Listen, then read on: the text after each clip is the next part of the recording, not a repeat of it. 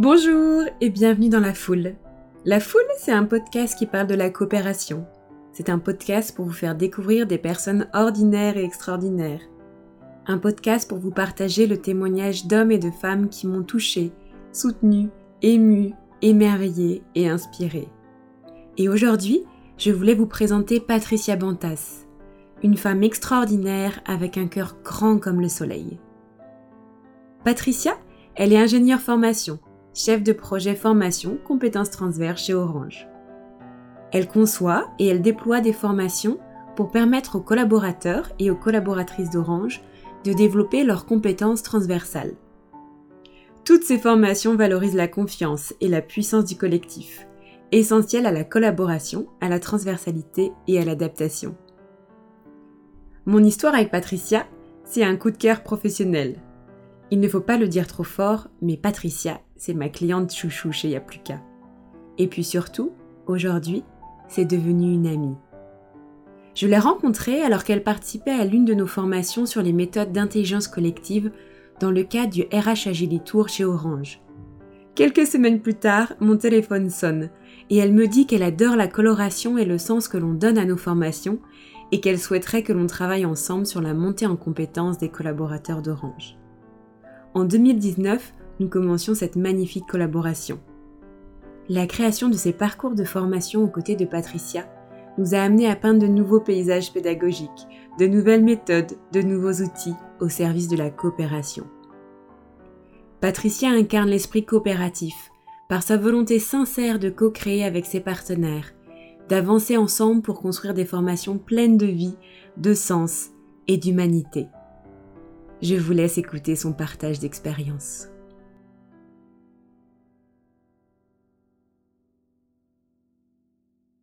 Bonjour Patricia. Bonjour Laura. Je suis très très très très très heureuse de t'avoir avec moi ce matin pour parler de la coopération. Comment vas-tu? Eh ben je vais bien et vraiment euh, ravie de, cet exercice qui est une toute première pour moi, en confiance avec toi Laura et euh, vraiment euh, en ouverture par rapport à ce qui va se passer là, ici et maintenant tu pourrais nous raconter comment tu es tombée dans la marmite de la formation? Ah, alors je suis tombée dans la marmite de la formation je pense très très tôt. J'ai fait euh, des, études universitaires qui m'ont plu en fait que le jour où j'ai découvert euh, le, sujet des sciences sociales, puisque j'ai fait euh, un master administration économique et sociale avec une option particulière sciences sociales à Rennes, à l'université des Hautes-Bretagne. J'ai eu des intervenants passionnants qui m'ont passionnée. Alors, euh, non pas d'un point de vue techno comme aujourd'hui, hein, parce que on était tous dans des grands amphis, euh, comme on peut l'imaginer euh, dans les universités aussi actuelles actuellement. Mais en fait, sortant de ces, études, je me suis vue dans l'enseignement, pas dans le côté aujourd'hui du métier que je fais, bien sûr, puisque je, je suis pas. J'ai été attrapée par ce par ce petit quelque chose autour de la transmission. Voilà comment tout a commencé. Est-ce qu'on peut dire que tu es ingénieur pédagogique actuellement chez Orange?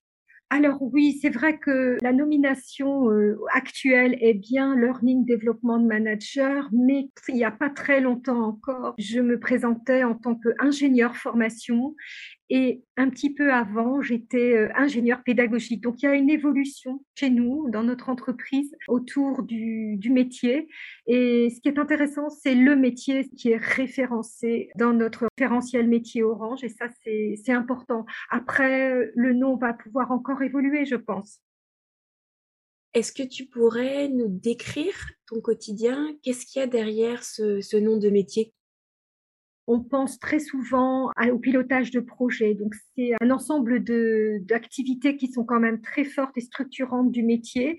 Alors, on peut être tour à tour chef de projet euh, de conception de formation. On peut être euh, tout ça aussi contributeur euh, dans les projets et faire partie euh, d'équipes projet. Cela dépend de l'équipe à laquelle on appartient, des sujets qui nous sont portés ou de ce que l'on va pouvoir aussi proposer. Il y a une, forte connotation euh, de veille et d'être en, alerte et en force de proposition de ce qui pourrait euh, être aussi une opportunité hein, pour, nos, pour nos salariés. Dans, la dans, le, dans le métier, il y a également une, et c'est cela qui a beaucoup évolué ces temps derniers, il y a la composante de facilitation. Alors hier, moi, j'étais formateur, je pouvais animer des sessions de formation. Aujourd'hui, c'est de moins en moins le cas, pour moi en tout cas. Par contre, je peux être amenée à, à, régulièrement intervenir en tant que facilitatrice, euh, voilà, c'est-à-dire de réunir des personnes pour les mobiliser sur euh, tel élément d'un catalogue de, formation et donc d'être un, peu un porte-parole il y a une composante importante autour du design. Pour moi, en tout cas, c'est une composante qui est, très forte euh, et, que j'apprécie particulièrement. Comment, euh, à partir d'un d'un contenu, rendre euh, notre apprenant salarié, de le mettre au cœur de l'expérience et de, de lui faciliter son, son parcours d'apprentissage, pour moi, ce sont les évolutions les plus importantes de ces, de ces toutes dernières années, euh, l'accent qui est porté au, design pédagogique.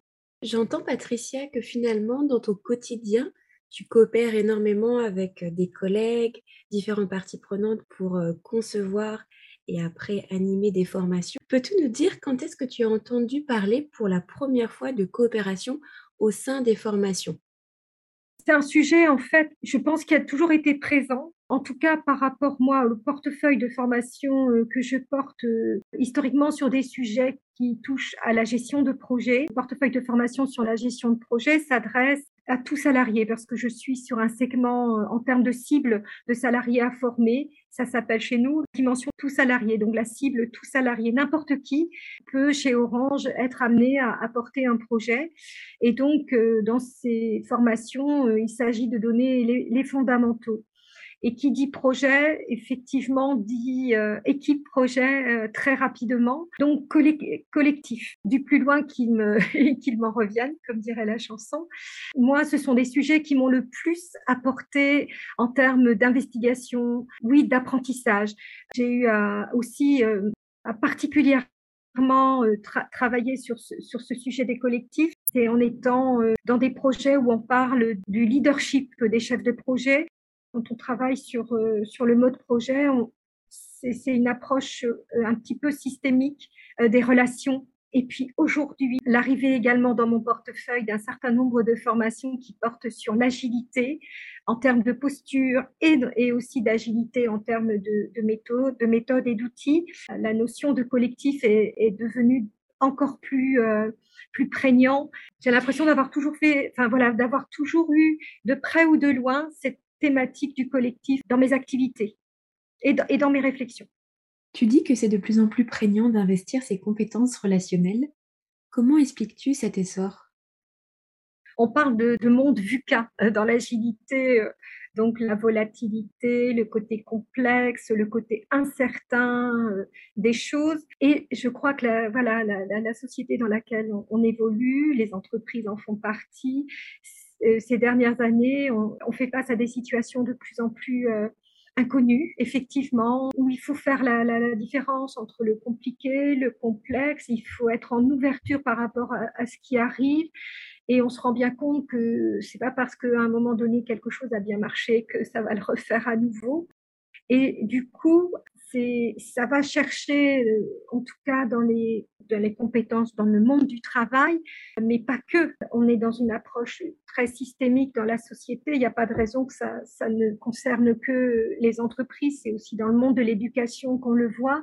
Ce qui est au cœur, c'est la capacité, à, mon sens, à, rester en ouverture, à être curieux, à accepter euh, de tenter des choses. C'est toutes dernières années, c'est le retour à, à l'importance des, des, compétences humaines qui sont pas forcément, euh, enfin, qui n'étaient pas inconnues, mais euh, que l'on repositionne, euh, que l'on positionne différemment, en tout cas dans, dans les différents cursus, que ce soit universitaires, dans les grandes écoles et, et, et dans les formations en entreprise.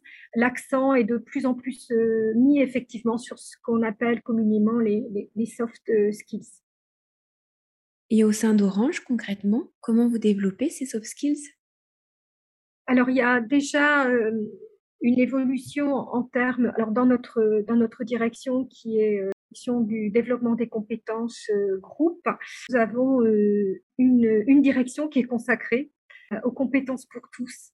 Derrière ces compétences pour tous, donc l'équipe de, LDM qui travaille sur tous ces sujets. Alors je vais je vais en citer quelques quelques-unes qui sont les plus, en tout cas les plus travaillées chez nous. Écouter et agir, il y a la compétence euh, communiquer avec impact, l'intrapreneuriat, le travailler ensemble. Euh, une fois qu'on a identifié euh, ces compétences clés, bah, elles, fassent partie aussi d'un référentiel de métiers de, nos salariés. Et c'est le cas. De plus en plus, la description des compétences mentionne des compétences métiers et les compétences dites euh, des compétences clés à détenir euh, par, tous les salariés et à développer bien sûr par l'ensemble des salariés. Et tu perçois quoi comme impact au sein de l'organisation de développer ces compétences? Je pense que c'est un vrai défi. Euh, il y a maintenant déjà oui quatre ans, quand le travail sur les compétences, l'identification des compétences clés avait été faite et intégrée dans un certain nombre de référentiels métiers, et il s'agissait ben, de, nous mettre en, ordre de marche hein, pour répondre en termes de formation à, cette introduction euh, massive de, compétences clés dans, les métiers.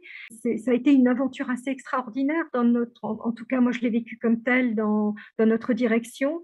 Il y a une, une équipe euh, task force qui s'est montée, un appel à volontaires, un appel euh, à mobilisation euh, de, toutes les bonnes, euh, oui, de toutes les bonnes volontés et compétences pour, pour travailler sur, sur ces sujets euh, évoqués tout à l'heure, il, y avait six compétences qui avaient été identifiées, dont une aussi qui concerne savoir avoir des connaissances sur la data IA, par exemple. C'est organisé autour de ce, de ce gros défi qui était de livrer des premières ressources pédagogiques.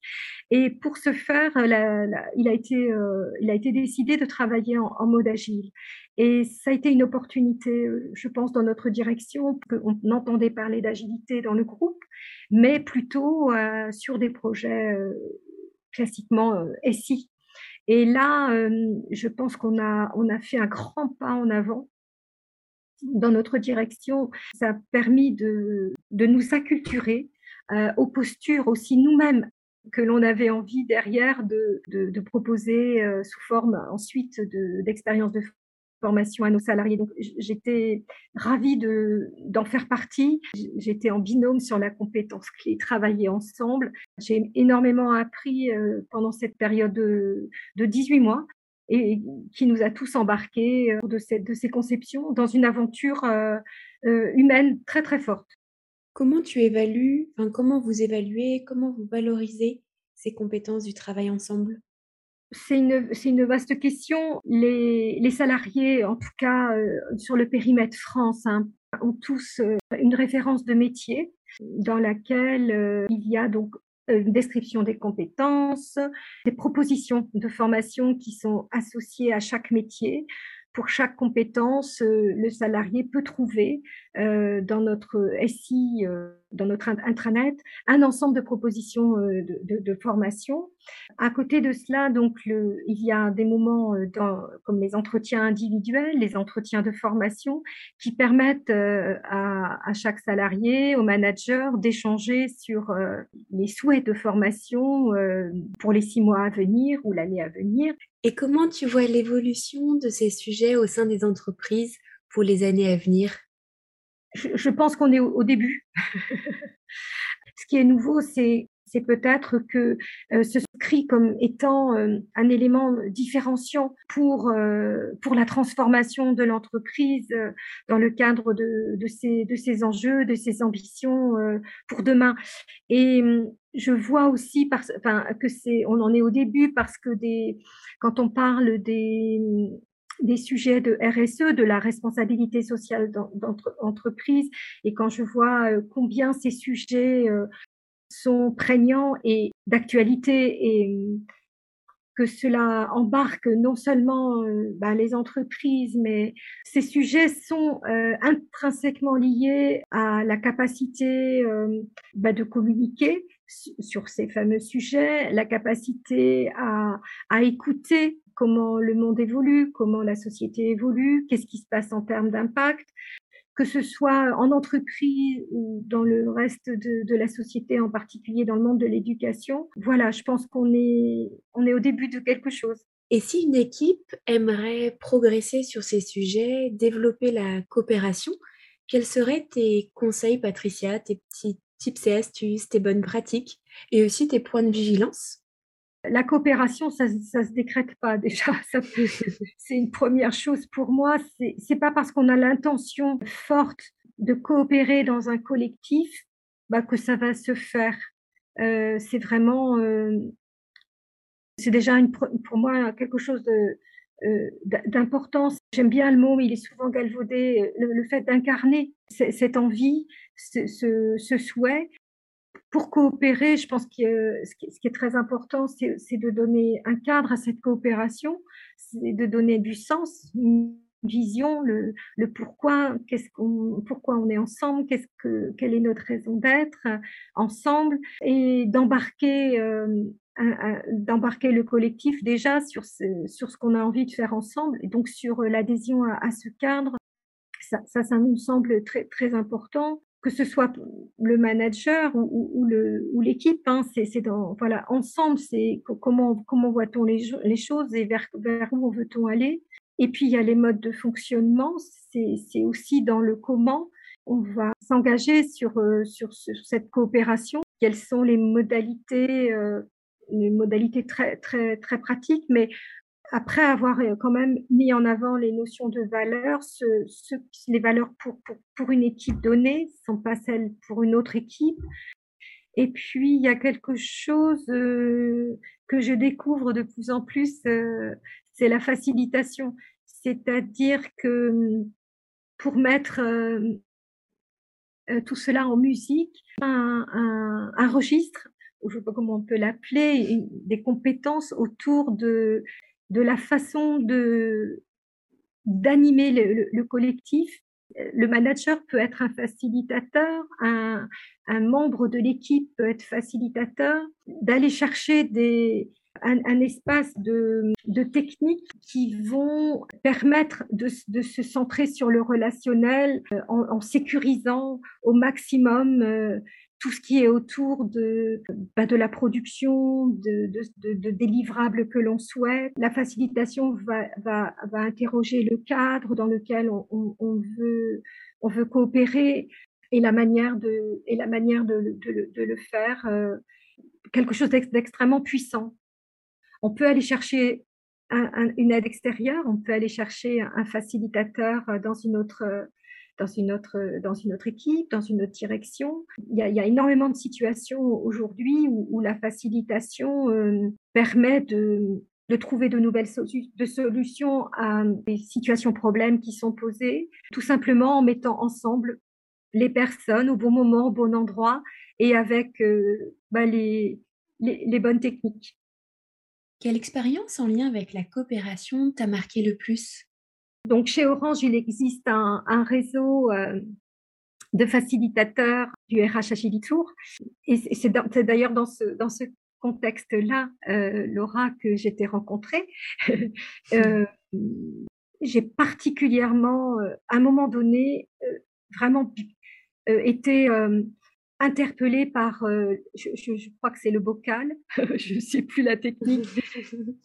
le bocal à poisson. Le bocal à poisson, voilà. C'est au moment où, où, nous sommes en situation de le vivre, puisque c'est très expérientiel tout, cela. Voilà, j'étais complètement embarquée. C'était c'était une façon de, de faciliter ou d'animer très très nouvelle pour moi. J'ai trouvé que sur le sujet qui nous était euh, proposé, en tout cas à ce moment-là, euh, cet outil était, était euh, extrêmement puissant. Et j'ai une autre situation qui est dans un cadre de formation. C'est une formation que nous avons conçue ensemble avec ton équipe, Laura. C'est mmh. booster sa posture coopérative lorsque nous avons fait le pilote, trois piliers, donc il y a la connaissance du, moi, il y a moi et les autres, et la dernière partie, du, le, dernier pilier en termes de contenu, c'est moi et mes projets euh, dans, mon quotidien, en fait. En fait, mmh. nous avons expérimenté une pratique autour du, autour du co-développement. Là également, j'ai été extrêmement bluffée par la puissance de cette animation, de cette facilitation et, l'impact immédiat que j'ai ressenti en premier lieu, bien sûr, sur la personne qui, les bénéfices que la personne qui avait proposé son cas nous a, nous a partagé, ce qu'elle en retirait comme bénéfice, comme pépite, mais également sur l'impact que ça avait sur le collectif qui était autour d'elle. Et, comment, euh, en 45 minutes, euh, une heure, euh, voilà, on est tous pour un, un pour tous. moi, c'est un peu une devise. Et, et, je trouve que de se mettre au service d'eux, euh, que ce soit euh, celui qui amène sa situation problème, euh, parce qu'il fait don, il se, il se dévoile, il, il, agit, mais dans un, il, le sait parce qu'il est dans un cadre de bienveillance. Et puis le groupe qui également est dans le don, le don de son questionnement, de, sa, de son intérêt pour, pour le sujet posé. C'est un très très beau moment. Merci Patricia. On arrive à la fin de cet épisode, de cet enregistrement, et j'aimerais beaucoup te demander si tu souhaites nous partager une référence, un livre, un sujet qui t'inspire en ce moment pour nos auditeurs et auditrices. Peut-être euh, un sujet qui, qui m'inspire, la transmission de savoir, euh, le savoir au sens très large. étant donné euh, voilà mon âge, le nombre d'années euh, euh, déjà travaillées, se poser la question de voilà comment partager que l'on a constitué en termes d'expérience, en termes de consolider en termes de pratique professionnelle. Et à un moment donné, on est des passeurs. Mmh. si on veut jouer ce rôle, euh, dans la formation, j'entends. Hein, euh, je, je, resitue, pas moi, Patricia Dantas, mais la formation. dans le champ du développement des compétences, euh, c'est un, sujet à interroger, quoi, en termes de. il n'y a pas que des REX, enfin voilà, il y a, on fait beaucoup de retours d'expérience. Euh, mais travailler au quotidien hein, sur le sujet de la, transmission de, des savoirs, c'est pas si c'est aller chercher euh, les savoirs euh, explicites. Bon, ça, je pense que, que c'est pas trop le problème, mais aller chercher et questionner les savoirs implicites, c'est d'autres choses. Donc voilà une question qui est un sujet qui, qui m'intéresse particulièrement en termes de traces, en termes de qu'est-ce que l'on a envie de laisser euh, et qu'est-ce qui est important, qu'est-ce qui a de la valeur? Ça interroge le, lâcher prise également. Euh. donc euh, beaucoup beaucoup de, derrière de, de, fils de pelote à, tirer. Aurais-tu, Patricia, un dernier élément à nous transmettre lorsque tu penses à tous ces sujets? Je crois que j'ai dit beaucoup de choses. je crois que le mot-clé, c'est l'humain. L'humain, l'humain, encore l'humain. c'est ce qui nous nourrit, c'est, c'est ce qui fait bah, qu'on est là ensemble sur ces sujets.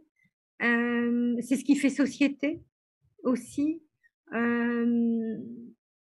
et qu'il faut vraiment, bah, l'humain, c'est aussi euh, la planète. Enfin, pour moi, euh, c'est tout ce qui est vivant, en fait. Donc, euh, voilà, l'humain, le, vivant, c'est la clé. Eh bien, gardons ça à l'esprit pour toute la journée, les semaines à venir, l'humain et le vivant. Merci beaucoup Patricia pour ton témoignage, le partage de tous ces éléments qui nous fait grandir sur la coopération. Merci Laura, c'était un plaisir. et coupé. Oh Laura, c'est pas ça que je voulais dire. Qu'est-ce que tu voulais dire? Mais je sais pas, j'avais préparé des trucs, mais. J'espère que vous avez pris du plaisir à écouter cet épisode. Pour ma part, j'ai adoré interroger Patricia sur son quotidien, ses passions, ses convictions. Dans cet épisode, elle nous parle d'une méthode qui s'appelle le bocal à poisson En quelques mots, c'est une méthode d'intelligence collective qui permet de créer une conversation intime et spontanée avec un grand groupe de personnes autour d'une problématique ou d'un sujet précis. Elle permet à chacun de s'exprimer sur le sujet, même lorsqu'il y a beaucoup de participants. On a créé un guide méthodologique pour découvrir cette méthode et aussi l'animer, alors n'hésitez pas à aller jeter un coup d'œil. Je vous souhaite une très très belle journée et vous dis à bientôt sur la foule.